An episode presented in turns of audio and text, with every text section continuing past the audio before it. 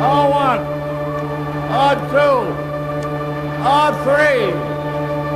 Hey we are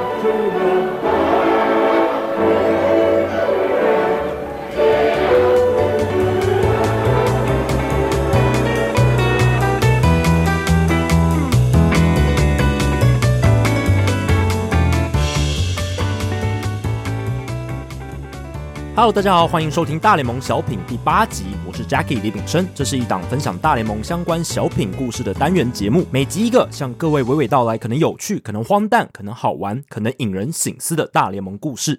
这一次要讲的故事呢，跟教士队有关，而且呢，也跟他们队史上待最久的球员有关。你知道教士队队史上待最久的球员是谁吗？我相信很多人听到这个问题，第一时间想要回答的名字，应该就是教士先生 Tony Gwynn，或者是 Trevor Hoffman，他们历史上最伟大的终结者。那几十年之后，也许 Fernando Tatis Jr. 最近刚跟教士队签下十四年延长约的这个选手，也有机会成为教士队史上待最久的球员。可是，以上这些选手全部都不是答案，而且这一个教士队史上待最久的球员，其实呢，根本连大联盟都没有上过。这到底是怎么一回事呢？今天我们要讲的故事是每一位教士投过一球，却是一辈子的教士球员。二零二一年二月二十二日，圣地亚哥教士正式宣布跟 Fernando Tatis Jr. 签下一张十四年、总值达三亿四千万美金的合约，创下史上最长大联盟合约的纪录。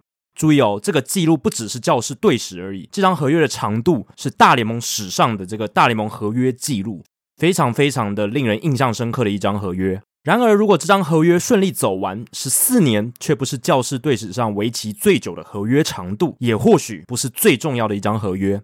在教士队史上最长的一张合约，是一个许给一名球员一辈子的承诺。这个承诺所代表的意义，就某种观点来看，超越了 Fernando Tatis Jr. 合约对这支球队和棒球界的重要性。这名在教士队史意义非凡的球员叫做 Matt LaChappa。Matt LaChappa 他是一名投手，却从来没有为教士的大联盟球队投过任何一球。而接下来要跟各位分享的故事，就是他究竟如何跟教士建立起紧密相连的关系。而这个故事也讲的是教士如何信守一个一辈子的承诺。在商业利益总是被摆在优先位置，诚信和温良恭俭让经常被激烈的竞争忽视的大联盟产业 m e l a Chapa 的故事实在是非常与众不同的存在。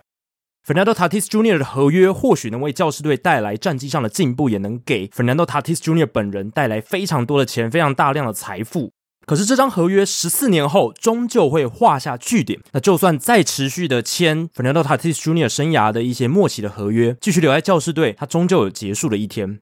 他给予球员的承诺分量远远不及教士队对 La Chapa 许下的诺言，而这也是为什么 La Chapa 的故事如此动人。大约三十年前，教师队签下了一名来自圣地亚哥当地的梦幻新秀。他拥有高于一般水准的大曲球和非常难以捉摸的牵制动作，是一名载智力十足的左投，身材接近一百九十公分，体格也相当优秀，又是一名左投，所以呢非常吸引人哦。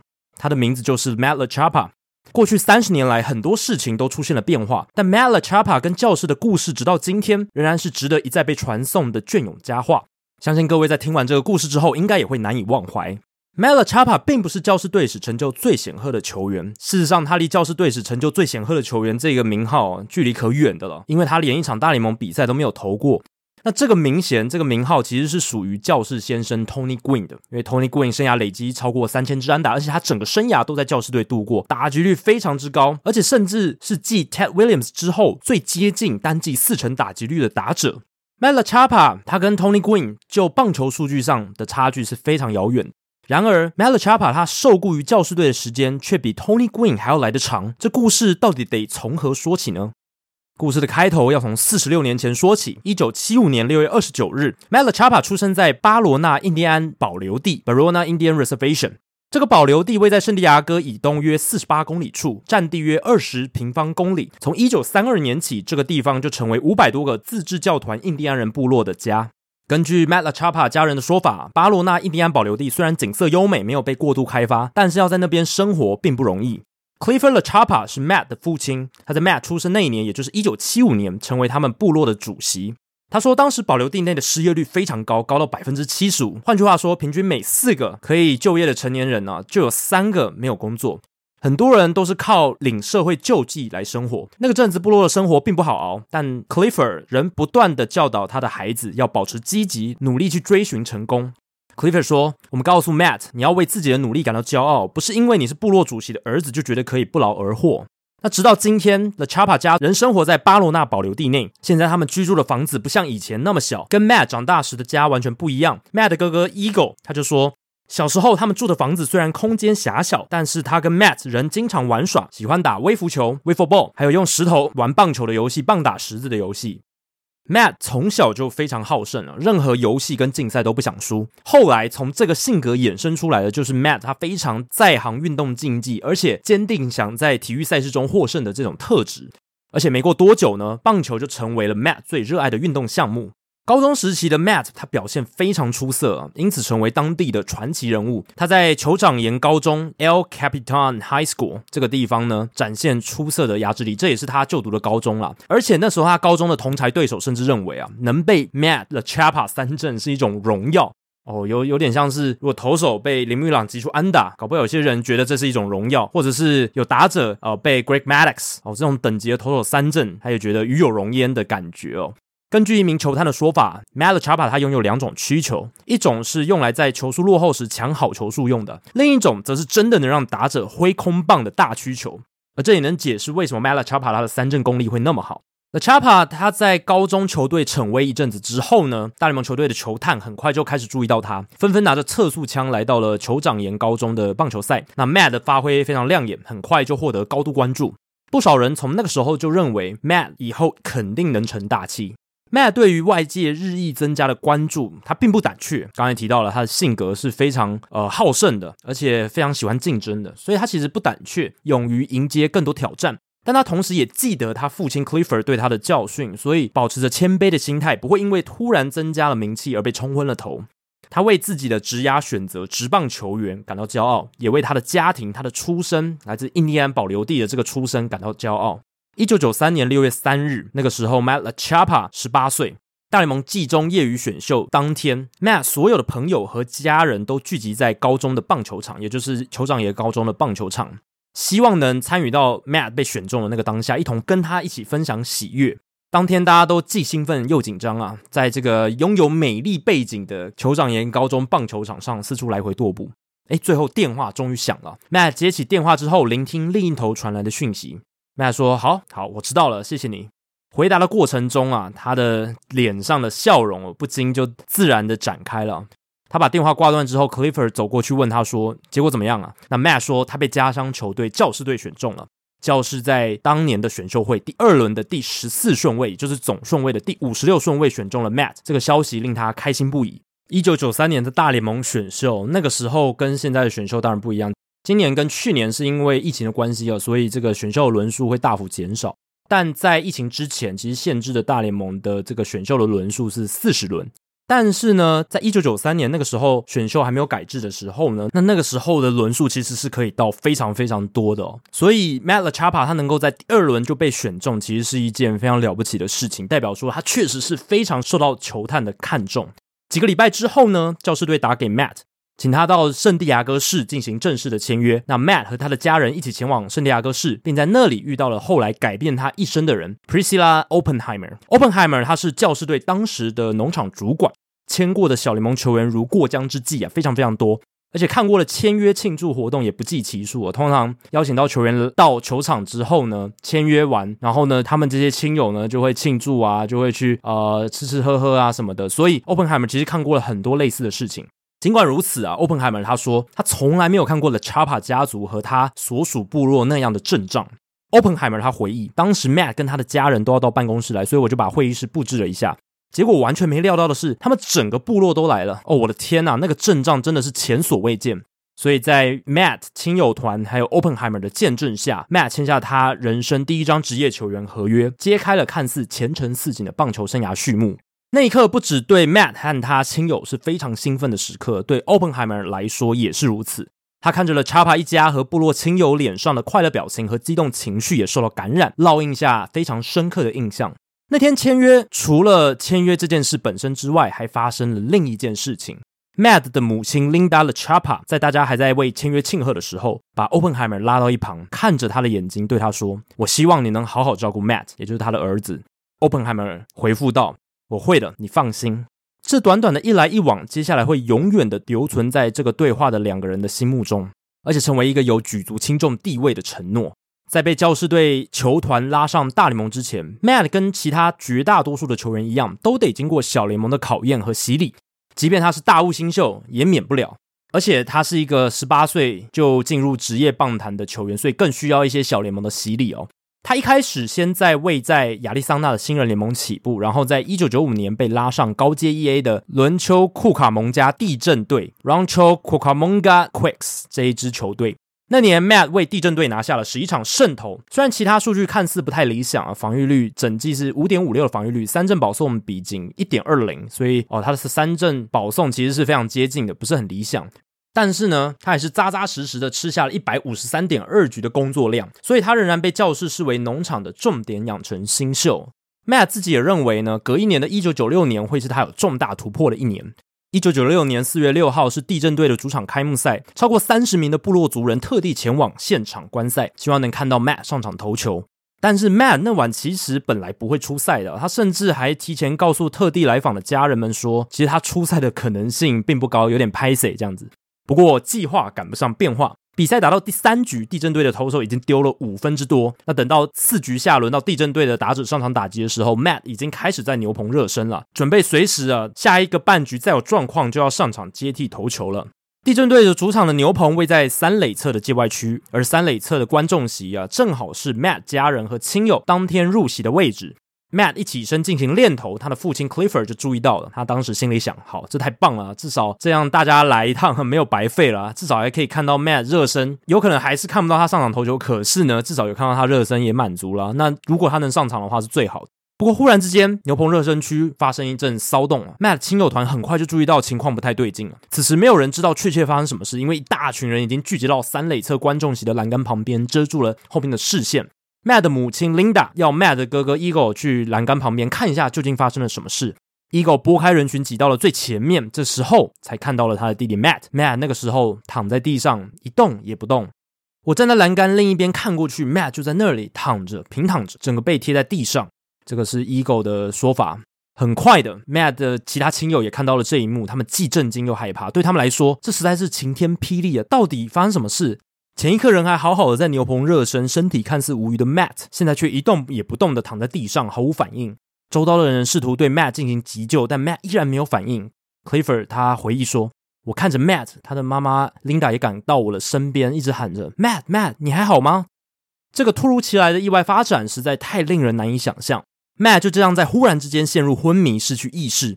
一阵子之后，救护车抵达现场，把 Matt 载到医院。他的家人到院时被告知，Matt 昏倒之后脑部缺氧了两分钟。虽然人是救回来了，但脑部因缺氧承受巨大损伤，Matt 的未来并不乐观。后来医院详细的去诊断了 Matt 的状况，他们说 Matt 是因为心搏骤停才会陷入昏迷，也就是俗称的心脏病发。那这个心脏突然停止跳动的起因呢，是病毒感染所造成的心肌症所致。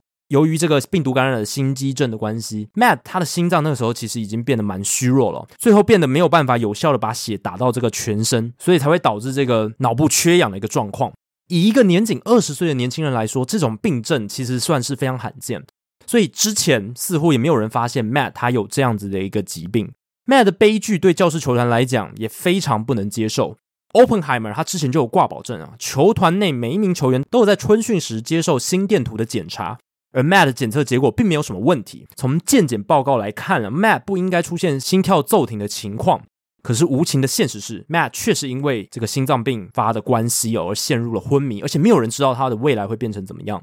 医生给心脏受到病毒感染的 Matt 开药，希望能强化他的心脏，巩固好心脏的跳动之外，另一个最大的挑战是，心脏骤停当下所造成的脑部缺氧伤害是不可逆的，没办法透过手术、药物休养恢复到原本的状态。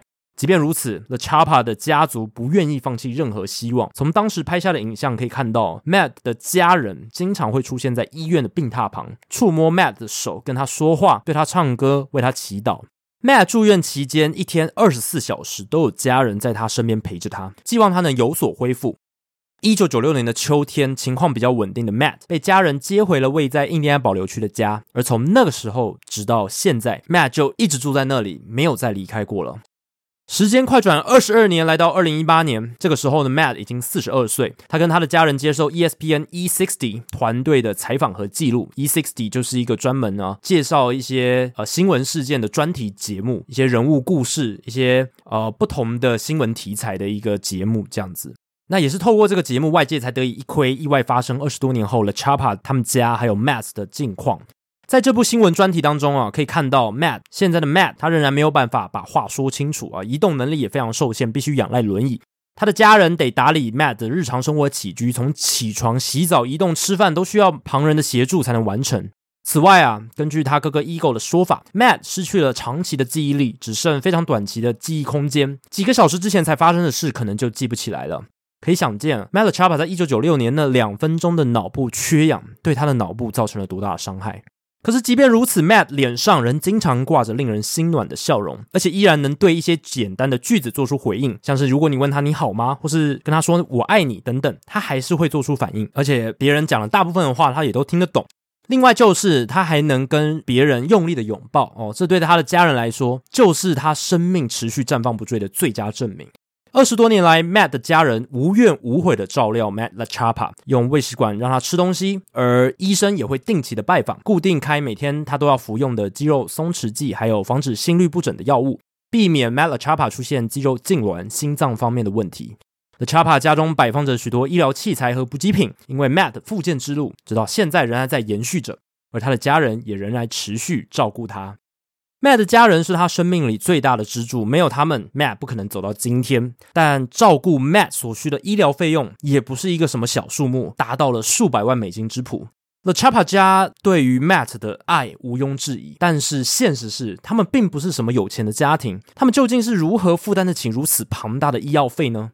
真相是，要是真的要 The Chapa 家他们自行负担 Matt 常年下来所累积的医药费，他们是完全负担不起的。